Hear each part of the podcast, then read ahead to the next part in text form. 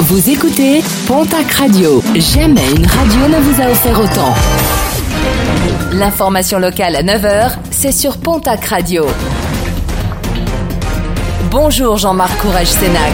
Très belle matinée. Des jeunes espoirs du stade Montois placés en garde à vue. Ils sont soupçonnés d'avoir tabassé un jeune homme de 21 ans dans la nuit de samedi à dimanche à Mont-de-Marsan. Cinq personnes au total ont été entendues, dont trois jeunes joueurs. Une vidéo de l'agression filmée par un témoin de la scène a circulé sur les réseaux sociaux. Une vidéo particulièrement violente. La victime, qui souffre de plusieurs côtes fêlées, a déposé plainte. Les élus tarbés opposés à la fermeture du bureau de poste du Prado avec une motion présentée par la gauche et adoptée lors du dernier conseil municipal. Un rendez-vous entre la municipalité et la direction de la poste doit se tenir le mois prochain et cela afin d'évoquer l'avenir de ce bureau de poste. À partir de ce samedi, l'ensemble des plages landaises seront surveillées de 11h à 19h.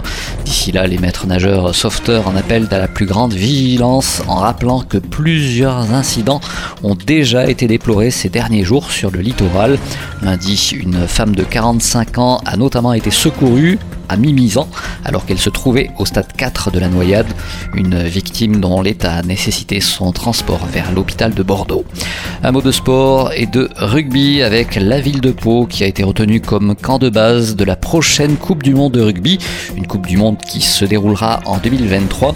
Le stade du Hameau, le centre d'entraînement Macron ainsi que le stade nautique et le gymnase Léo Lagrange pourraient accueillir des sélections nationales et cela en amont de la compétition ou alors durant dernière.